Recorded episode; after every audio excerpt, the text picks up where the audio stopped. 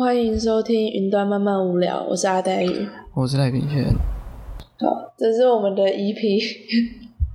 十四吗？十五吧，好像是十四、十五。好，好难记哦。我是突然想，有一种就是可以体会为什么，就是之前听别的 podcast，就是他们也是常常都讲错集数。对啊，还是不要讲集数，我们讲日期好了。真的，就是真的不会记得欸。好，那今天就是好啊，日期今天是什么？二月十九号，是开学的第一个礼拜，第一个周末，所以呢，就代表说我现在在台北，然后 你在高雄了。嗯，对，我们还是先从开学把这个礼拜有什么状况开始聊吗？开学好啊，可以啊，可以啊。我想一下，我什么？哦，第一个礼拜就是又一样，又是那种选课挣扎期，就是对，但是我这学期还蛮顺利的，是我就是进大学以来最顺利的一个学期。目前看起来，我现在剩下一个不太确定的因素，但应该今天会确定。希望他不要就是，就是希望现在不要立 flag，然后大家就那堂课就没有之类的。好，但我现在这学期真的是最顺利的一次，因为我这次就是采一个佛系学课。我记得我就是那个时候网络初选的时候，嗯我好像就只填一个还是两个，就是就超随便，就是我就选了一个体育，然后我也没有填别的体育，我就随便填一个。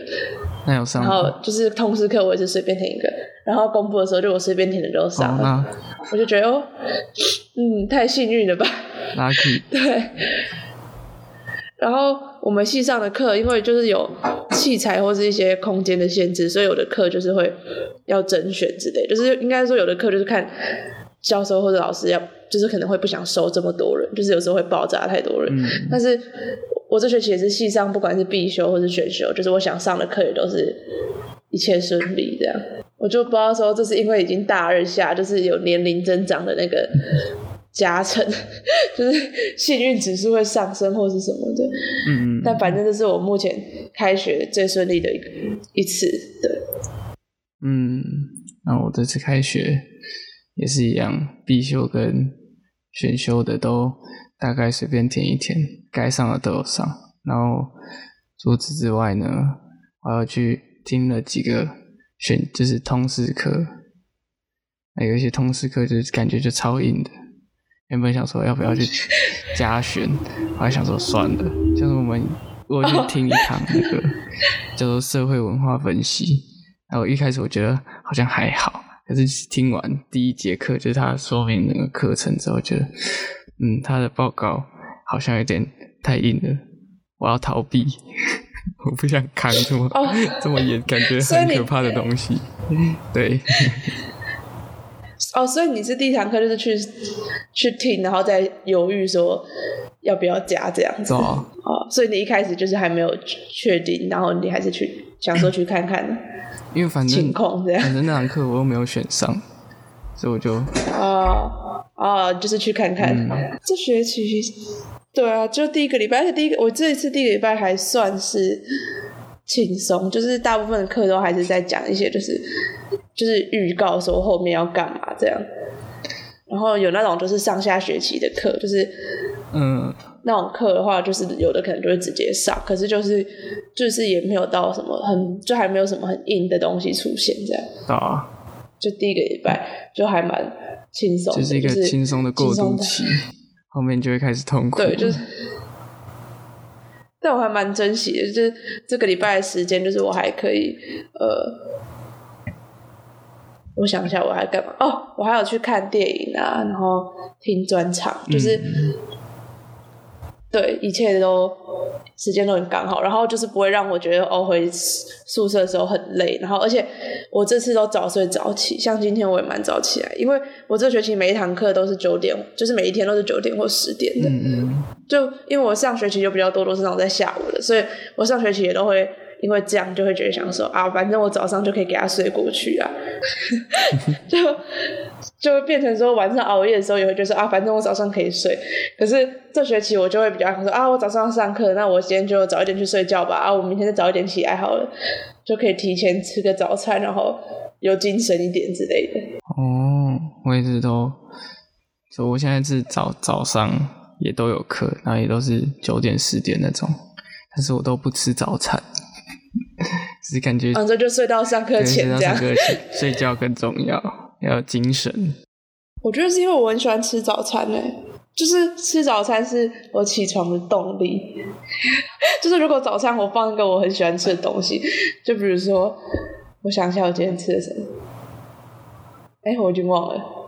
好，比如说我很喜欢吃蛋糕，然后假设我买就是那种 seven 或是全联那种很便宜的小蛋糕之类的，然后我就想说这是我的早餐，然后我要去睡觉之前就想说啊，明天早上起来就可以吃蛋糕哎，然后我就会比较心甘情愿的就乖乖去睡觉，然后起床的时候就会想说啊，好啦，我起床是要吃蛋糕，不然晚一点吃会变胖，然后我就会就是就会心甘情愿起床去吃完那个，然后吃完之后就会想说啊，都吃完了，都起床了，好了，就起床吧，就去换个衣服或者去做一些正事。对，我就觉得这是早餐对我的影响。可是不会每一次都这么顺利啊，就是现在这个礼拜这么顺利，也不代表之后都会 真的可以这样。我这个礼拜只有今天有吃早餐，因为今天是假日没错，我今天吃我昨天晚上去全家买的面包。哦，但你不是喜欢喝咖啡吗？所以你不会早上起来喝咖啡会，但是我的磨豆机还没到，我非常痛苦。哦。我已经超过一个礼拜没有摄取咖啡因了。你是用寄的，是不是？对啊，没有他，我原本就是从虾皮直接买，然后要买到就直接叫他让他直接送到学校。可是之前、哦对之前因为全家配合的物流公司有出现就是 COVID nineteen 的接触，或是还是确诊，我不太确定。反正就是他们有一些防疫的问题，然后到前几天才开始恢复货运，然后我的货，我的磨豆机就一直在物流中心卡住了，它就一直没有到，我现在非常痛苦。因为我记得那是你在过年的时候买的，那也哦蛮久了，没就是一错个一个多礼拜了，难怪。哦，最近也是，就我好像红包钱就不知不觉快要花完，因为我就是哦，对我也真的有去买了脚踏车，然后呃还有买什么，这买生活用品就就花了很多钱的，我不知道为什么，就明明就每个东西都小小，我想说这个就可能，比如说一包一坨一堆卫生纸，可能就一百多块，嗯然后可能这个就也是八十几块，就每一个都八十几块、一百多块，就感觉没有很多，但是就全部买齐之后发现，要修怎么加起来 好像一千多块，是怎样？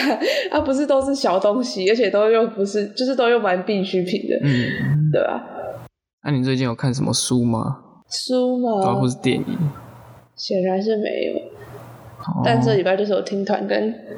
看专场。哦，书有啦，正在看啦，可是就还没有看完，哦而且真的是才看那种大概十页或是二十页。刚开始刚起步的节奏。OK，我这礼拜看完了两本书，也不也不算是这礼拜哦，对，算这礼拜啊，就是，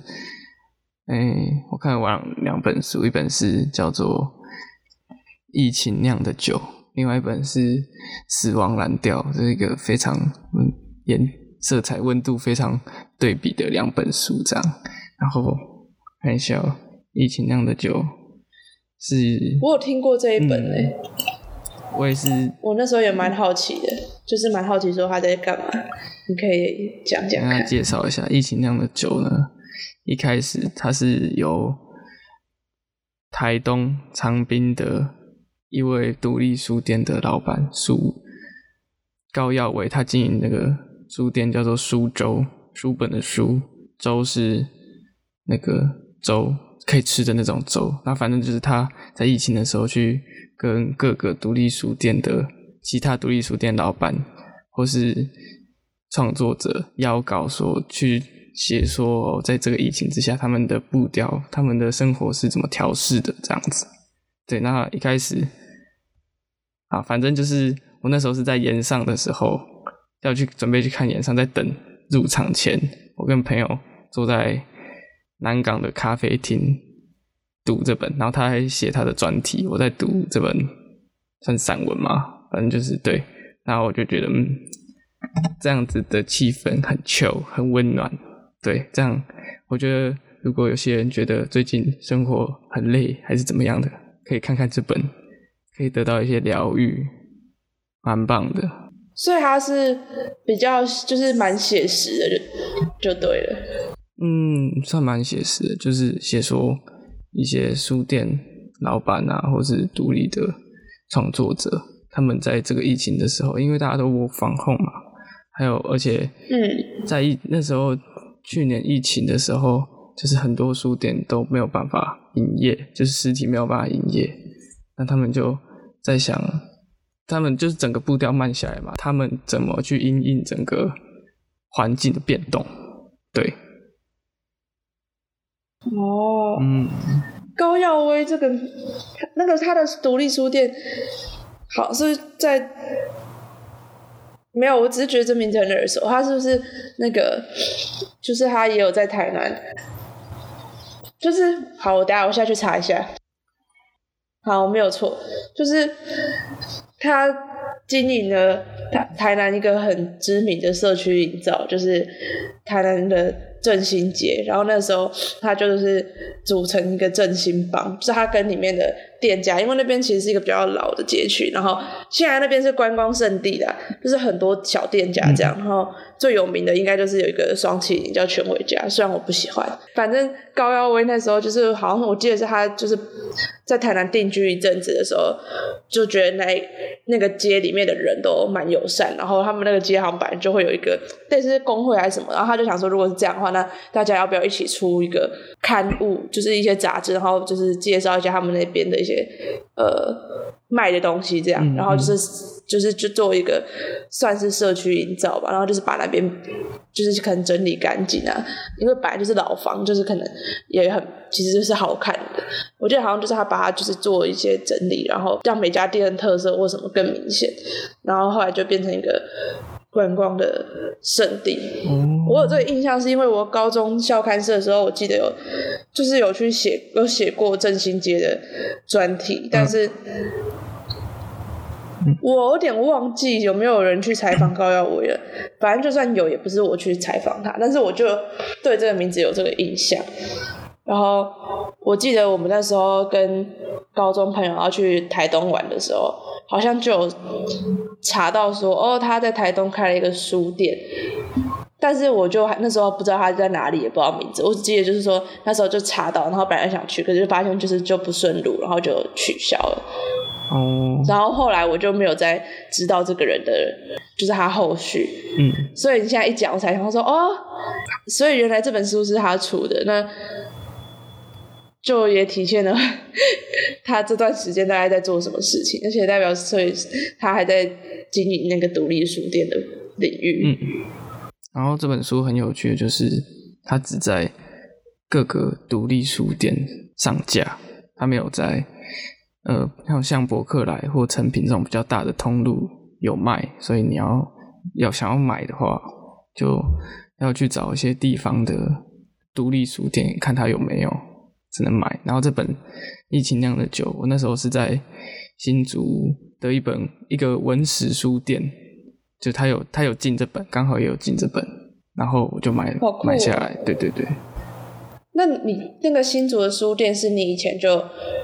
去过的吗？我以前没去过，但是在那是在我要，所以是一场意外还是怎样？因为我常常走路经过，我想说那到底是什么东西？有点想了解一下到底是什么，就是因为它的灯光很暖，然后看起来有很多书，分明摆明就是个书店，可是一直没有踏进去。啊，前阵子要回高雄前，然后就想说算了，那走进去也没差，对，然后就进去逛了一下，才发现它是一个，它有有一面墙是专门摆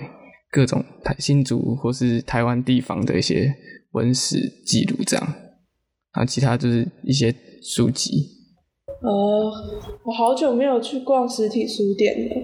其实想想，我很多东西已经很久没有去逛实体了。就是你一讲，我就会觉得，那好像还是该 去一些实体。因为我有点沉迷于网购，就是就觉得网购实在是太方便了。然后就我的书啊，就一直网购，然后。还有什么也是用网购？好，其实书也是，主要就是书我都用网购。嗯，对，我现在都是然后逛成品，然后把成品的看到的书单加进博客来里面，呃，这样会比较好的折而且因为。我有我有电子书，所以我就是又变成跟在网络上嗯嗯嗯，买书，对。而且博客来就是因为我本来就是因为我那个账号最早我忘记是谁给我，反正他最早的等级就是最高的，就会员等级就很高。然后可是他那个就是你要维持在那个很高的会员等级，他就跟你说，啊那你每年还是要消费大概多少多少钱。嗯所以我后来就变成，就是不管是我朋友如果要帮忙买书，我就说我可以帮他买或什么，就是我会想说，反正你在博客来买的东西就在博客来买，因为我就可以累积那个点数，然后对，就可以累积我的会员等级啦。也因为这样，我就觉得我好像越来越依赖博客来。博客来是的确蛮让去看书的人依赖的，就是它真的很方对。啊，因为它就什么都有啊，没有的你就就算等一下，就是终究也是有一天会有这样。对对，而且你可以很快的找到，就是我觉得包含它的排行榜或者什么都还蛮详细。就是我有时候也会稍微去看一下排行榜，就可以知道说哦，现在好像热门的是什么书之类的，就是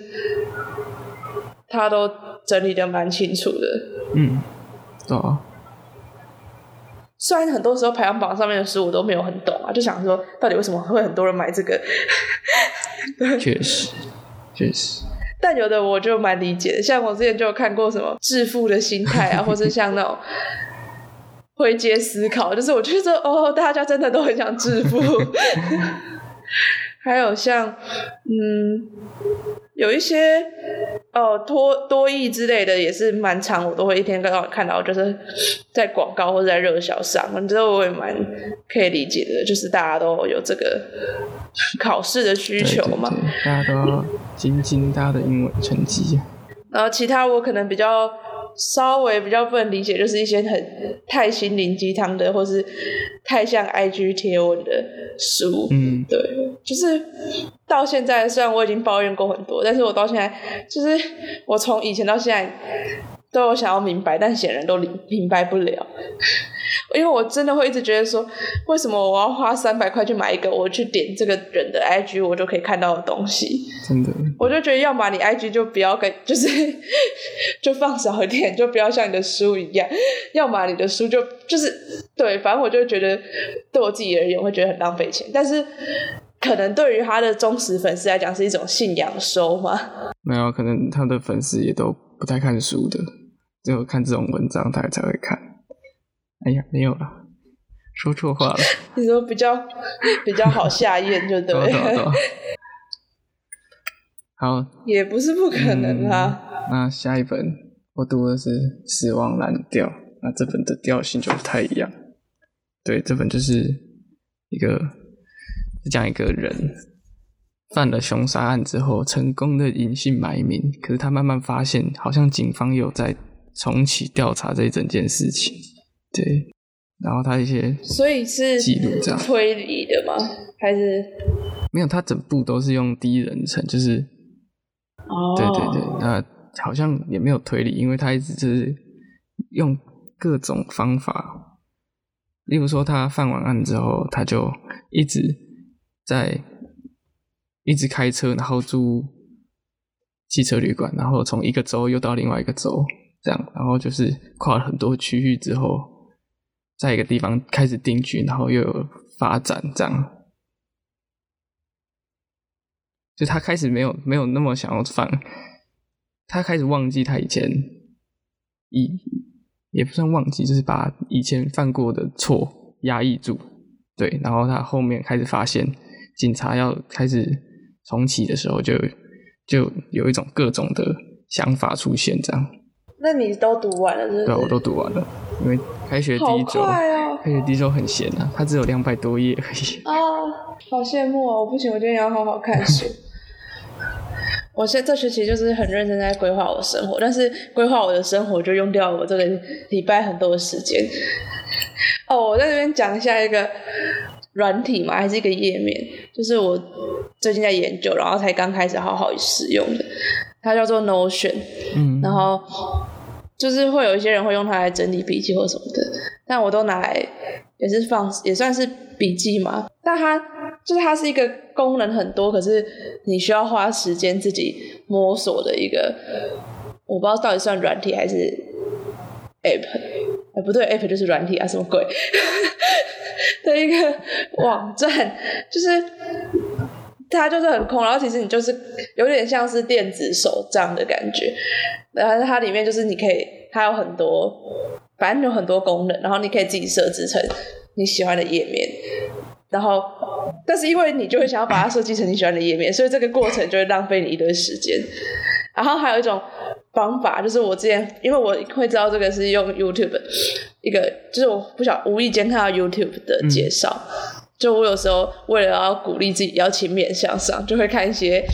什么 YouTube 会让我说什么呃教你怎么做笔记，或者是什么一天背五个单词，你就可以成为日文大师，你就可以成为英文大师。之类，就有时候会看这种影片，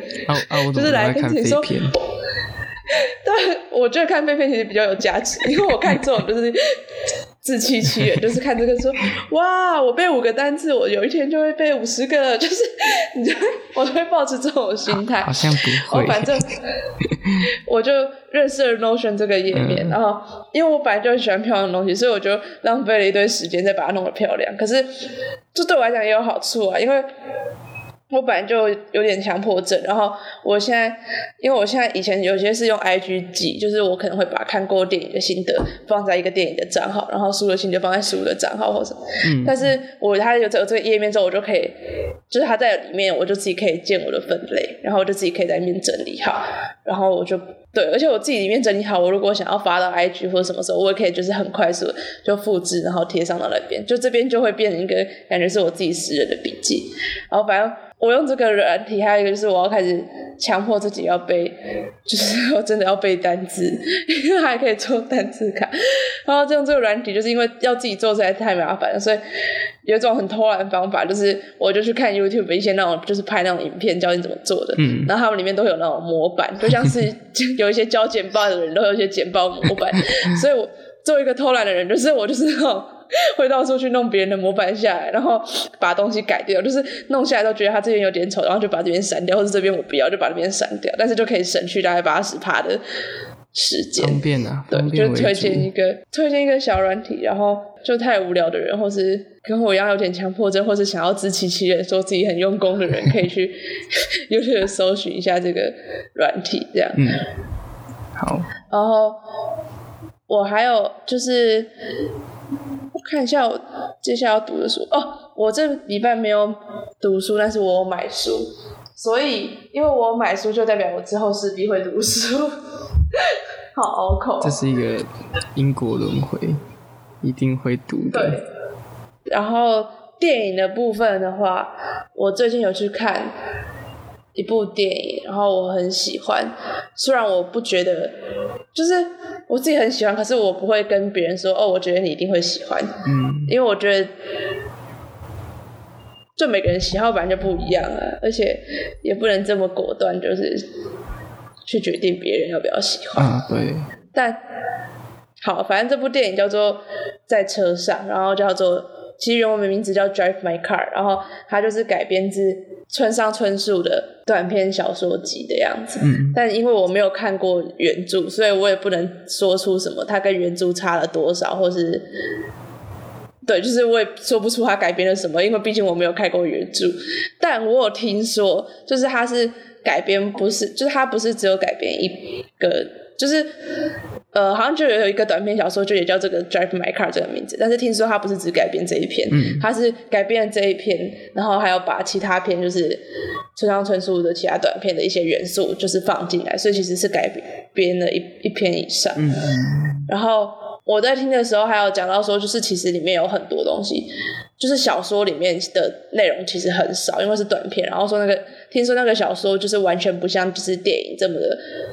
丰富，或者说每个人跟人之间都有关联，或是就是每个人背后可能都有一个什么意义之类。就是书本身好像是一个更简单，或是更纯粹一点的故事这样。但是他把它拍成电影的话，就是他把它变成，就他把它变成一个很完整的架构。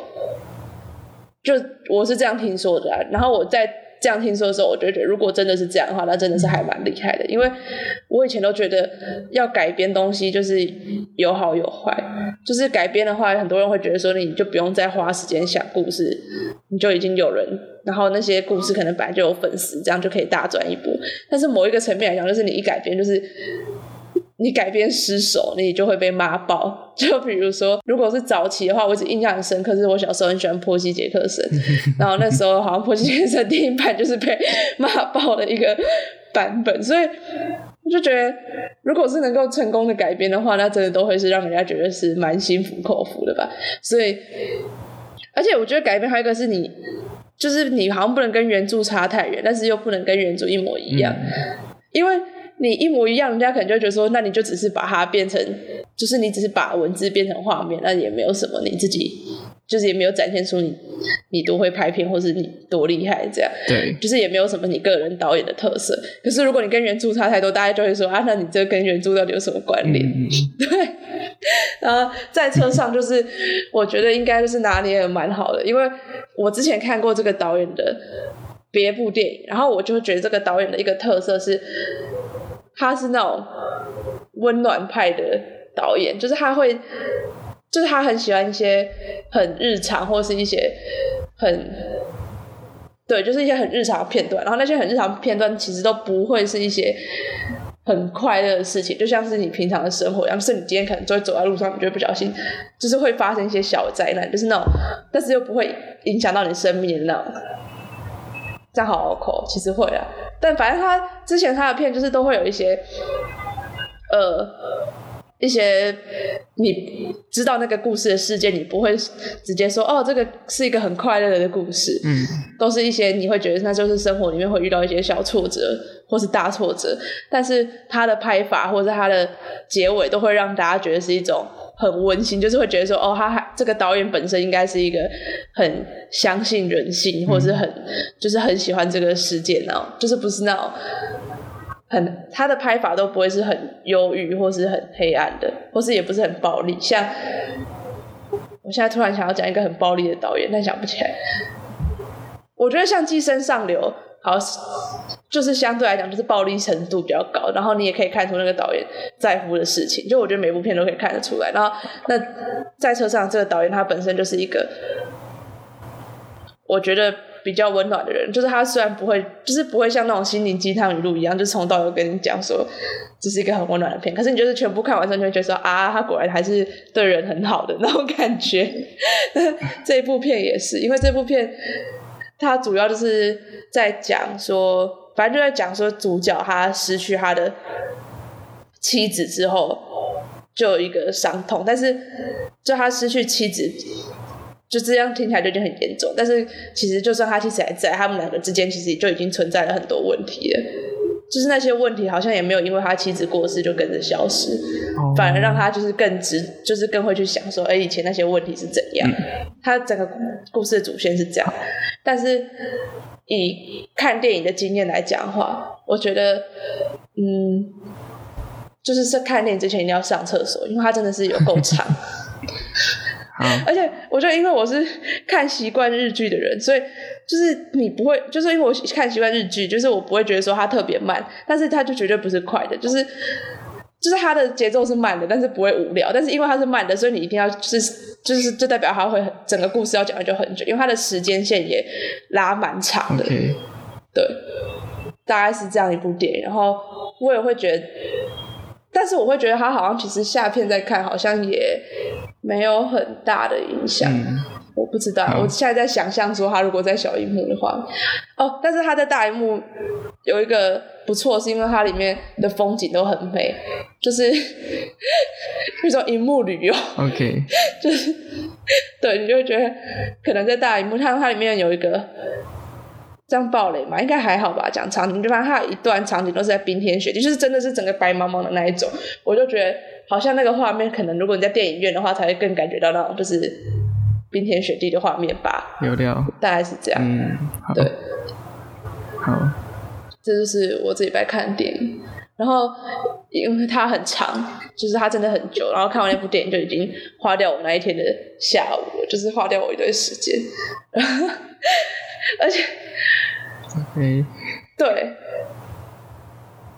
然后我也可以讲一下，我还想看最近还想看的电影，我最近还想看的电影有《王牌冤家》，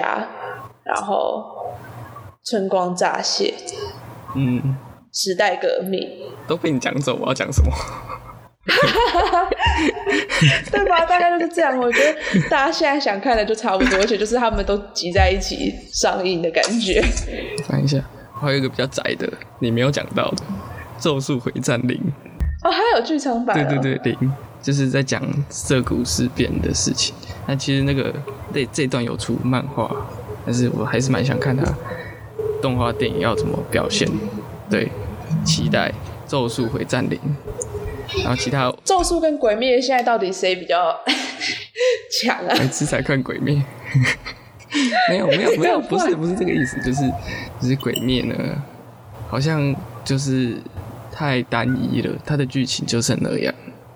每集都要打鬼，好像对，好像有点无聊，应该是这样吧。我其实也没有看过鬼灭，我现在在那边乱讲。哦，对，我有喜欢鬼灭的朋友，他是跟我说他觉得剧情就还好。他说他觉得鬼灭比较会让人家喜欢的可能是角色，或者说他说因为里面角色就是有可能有一些，因为角色很多，所以有一些人可能是跟妹妹有就是亲情啊，有些人可能是跟。父亲，有些人可能是，就是他说，可能就是你自己有一些，你自己假设你是一个很爱你妹的人，可能你看的时候就会觉得，就会找到一点共鸣。我那个朋友是跟我说，他觉得比较是感情层面，会觉得说，哦，他们真的很可爱，或者说我可以体会说为什么还要为了家人着想之类的。他说他觉得比较是那种层面，但他说他觉得单纯剧情面来讲的话，就好像还好。嗯。我是这样听说啊，但是其实《鬼灭》跟《咒术回战》我都有看过一点点，但是这是一点点漫画，就是可能漫画前二十话这样，然后后来就觉得要求怎么故事这么长，然后我就会 他说啊太长了，那先放着好了。对，好。所以你是有看过《咒术回战》的动画吗？对，或是动画全部看完，然后。漫画，漫画就是看他中文单行本出到哪，我就买到哪。哦，对对对对，那很多吧？十八，他目前出到十八，那我就对，没有。其实其实要真的要说的话，那个漫画零到十十六，零到十六我都是去租书店租的，然后只有十七十八才自己买的。对对对，哦，啊，那我也要讲一个宅的，讲到漫画，就是因为我暑假我弟就是我弟是。会打棒球的，然后我们家蛮喜欢棒球，所以就开始沉迷钻石王牌。然后一开始我就想说，就是我听到运动番，我就想说，又不，因为我小时候很喜欢闪电实验，我就想说，是不是就是那种鬼扯漫画，就是那种球会飞的那一种？我就开始就抱持这种鄙视的心态。对，我就想说，会会不会很瞎这样？结果后来看了大概第一季之后，就觉得哦，整体其实还蛮写实，他们都很正常，没有那种很出现很。异世界的东西，因为我就想说，这名字这么中二，应该会很 很瞎。但是看的时候就没有，要还蛮写实的。就是唯一很稍微比较不写实，就想说，屁啊，他们高中生也太拼命了吧？或者说，或者说，就是想说啊，怎么他们的对手又这么强？这一区是怎样？啊，别区又很烂，是不是？就是就只有这样。但是我觉得这还在可以接受的范围里面。就是毕竟主角还是会有一些就是主角光环或者是什么，但是他都。整体都还蛮写实，而且他的主角光环也算是我觉得算弱，嗯，因为我以前看漫画也都会受不了主角，就是包含像甚至像《咒术回战》或《鬼灭》，或是还是以前还有什么很红的，反正就是各种少年漫画，我都会觉得男主角很烦，就是 好像太强了，是不是？怎么都怎么打都都会赢诶，就觉得说就是我，而且这种男主角我都觉得也没有长得特别帅，然后也没有。就是看不出他厉害在哪里，这样。那钻石王牌的男主角其实也是，就是他就是也是很典型那种很热血或者是很热血的笨蛋这样。可是我觉得他比较会让我到后面，就他是一个会让人家到后面越来越喜欢的角色，是因为他整个过程里面他没有那种开外呃，他有开外挂学习的时候，可是他没有一路顺风，而且就甚至说他遇到挫折的时候，或是说他被别人碾压的时间实在是太长了，就是长到你会觉得大家都会为他很心疼，而且他里面就是有很多片段都可以看出来他真的很努力，然后他是一个就是又是一个真的是心地善良的小孩这样。所以在看那部的时候，我就有点改观，就觉得啊，果然不能有先入为主的偏见呢。好，好，所以看少年漫画，大家还是想要看主角那个主角一定要被打爆一下，还是想要看。对，可是我觉得也还是会觉得主角应该是要赢的。对对，就毕竟你还是会不自觉的站在主角那一边。就是就是，假设今天鬼面是鬼赢的话，你一定还是会觉得很火大。但是我看《钻石王牌》现在遇到一个问题，就是它整个故事超长，嗯，然后我已经看了超级久，你就会觉得说，就是我就想说，这支球队到底为什么可以打那么久？就是为什么怎么还没有冠军过？就觉得他该冠军了吧？不，哪有人这样？就是他们已经这么努力了，然后。我就想说，而且如果是这样，就变成说啊，对手是外挂，对手太扯了吧？就对手都不会失误，哦，就就，他们就对，而且他更新的到现在好像很慢。然后我到现在的心得是说。因为他现在就是在一个很关键的，现在漫画更新到很关键的一场比赛，那我就在这边奉劝作者，就是他已经写画了这么多年了，这时候真的是该赢了，再不赢的话，应该他的粉丝应该大概有八成要弃坑了，应该他会觉得拖太久了，弃，对，好，嗯，好像差不多这样，对啊，还有什么嘞？啊，那你要。稍微讲一下你去，就是来台北的一台北一日游的，对，台北一日游，台北一日游。我在二月十三号的时候去了台北一日游，那主要目的是看岩上艾丽莎莎哦，当时可期待了，那时候抢票的时候可期待了，最想看台女被骂，然后。好，总之呢，总之呢，我就搭了高铁，下到了上台北，然后就中中午的时候就先跟我就就先跟我朋友要跟我一起看的朋友会合，然后我们就到处也没有到处啊，我们就先到捷运中山站，原本想要吃好处早餐，然后好处它超多人，所以我们就去。往另外一个方向，中山站另外一个方向那种巷弄里面，找了一家奇怪的餐厅。我不讲它是什么，反正它是标榜它是一个港式茶餐厅。你反正你 Google 翻一翻就有了。对，然后，嗯，它的评价只能说，诶，喜欢的人会喜欢呐。那我没有喜欢，就是普通、普通、普通。然后，总之呢，吃完午餐之后，我们。我们就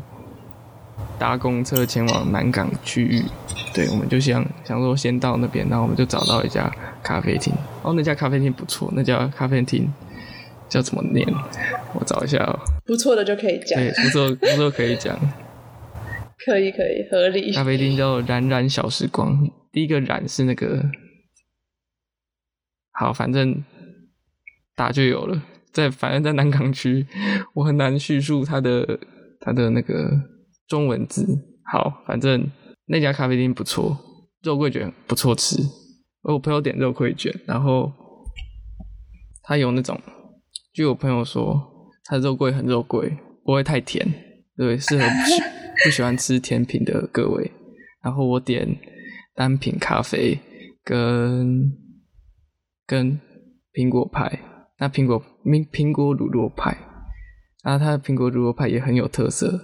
它上面有真的放果肉，对。那它的手冲也算是冲的蛮好的，整个啊，这反正就是很推荐这家。如果你有要去南港，想要做事情或是觉得无聊，对，都可以到这家坐着。而且它如果就是虽然是限制时间两个小时，但是如果后面没有排客人的话。你就可以一直坐着，是当个 OK 这样，咖啡厅 OK。好，那我们 OK，嗯，做完之后，就是他在读专题，我在读疫情酿的酒。那时间差不多，我们就就去看表演。那当天的演上，我个人觉得，我不知道是我第次首次看喜现场喜剧还是什么因素，可是我就觉得很赞啊。那每我看那个靠北现场喜剧的，几乎八成的言论都是觉得很差，我也不懂为什么。反正哦，真的假的？对啊，很差是针对艾丽莎莎这个本人吗？还是说整个演出？他是说他会点名，像是 Jim，、哦，对，像是 Jim 啊，或是一些 YouTuber，其他某一些特定 YouTuber 说哦，你们都稿都没有背好，还是什么的。对，那那可是我觉得，反正如果，反正我觉得我在现场感觉受到的效果很好，那我就觉得是赞，对不对？那就是赞的。那那个场地怎么样？就是它是你们就是台北流行音乐中心，它是对啊，北流，你们是离舞台会有一段距离那其实其实算是有一段距离的，但是不会太远。就是比起，因因为我们上二楼的前前排不会太太远，所以体验很好。比起是在更后面，或是甚至三楼的人来说的话，对我我很会抢票。我我那时候抢票前有看，我要称赞我自己。然后、哦、当天我觉得亮点就是配乐队，当天的配乐队真的是演奏的很棒，很跟气整个气氛超搭的。我们在演出前就开始暖场配乐这样子，哦。就是那种爵士乐队。好，不知道这样子讲好不 OK？那我就突然想到一件事，嗯。就是因为我是听很多 podcast 的，就是郑伯恩最近也开了 podcast，他最近开了 podcast 也被演上了，然后他开的 podcast 就是都在也是在宣传他的演上跟他的三重标准这样。我其实有时候也会蛮好奇他已经红了，就是他每一次都会有一个主题，或者会有一个革新嘛。像他以前就可能有一次是想要用成音乐剧的方式，然后有时候是我用成像演上。就我有时候也觉得他真的是蛮有商业头脑，然后也会蛮想知道说，那他接下来还有什么把戏可以变，就是他还要想到什么嗯，主意这样。所以虽然我都没有去看过他萨泰尔的演出，主要是因为我觉得萨泰尔真的是都偏贵，嗯，好贵哦，对，萨泰尔真的是贵，所以。但是我有时候就是，毕竟还是会看到一些，他还是会试出一些花絮或是一些大家的心得，就是有时候还是会蛮，就是我其实虽然没有去看，但我也是都会蛮期待听到大家的感想的，对，就是也会蛮好奇，就是在台湾这样做这件事情，他算是一个领头羊，他走到哪一步了，对，大概就是这样。那我们今天就先到这边吗？嗯，好，好，那好，今天到现在就是到推歌的环节了。这个要纠结一下，那我要先推，我想好了，好，我先来了好，我要推百合花的拜六，其实就是拜了。就是星期六的意思，然后推百合花是因为昨天听了百合花的专场，然后觉得很喜欢。嗯，对，那这首歌是一首很轻松愉快的歌，就让大家可以轻松愉快的迎接新学期。好，那我要推 Chinese football 的嗯 Awakening Dream。对，因为我最近都在这是你现在的心情吗？哦，不是不是 Awa- Awakening Dream，是 Awakening Daydream 这样。对，什么？我现在心情吗？不是啊，不是，就是反正就就我最近觉得最反正最近没做什么事情嘛，然后就一直在读看书跟听音乐，然后还有听 podcast，然后就是呃，我记得我以前我有一个朋友有推 Chinese football 给我，然后我都一直没有去听。我有我有一个坏习惯，就是哦别人推荐我都会先放着，然后反正就是我最最近把它找出来听了，然后我就觉得很棒，很好听。我们谢谢这位朋友。我们节目里有要提到他他叫什么名字吗？你可以给他一个 credit。，OK，shout out shout out 一下，他叫 Karen。好，我们这这个他的这是他的 credit，这是他的他推荐给我的，团体。感谢他推歌。没错赖品宪终于去听了。好，好，那今天就到这边啦，谢谢大家，拜拜。拜拜，我赖品线。我是阿黛玉。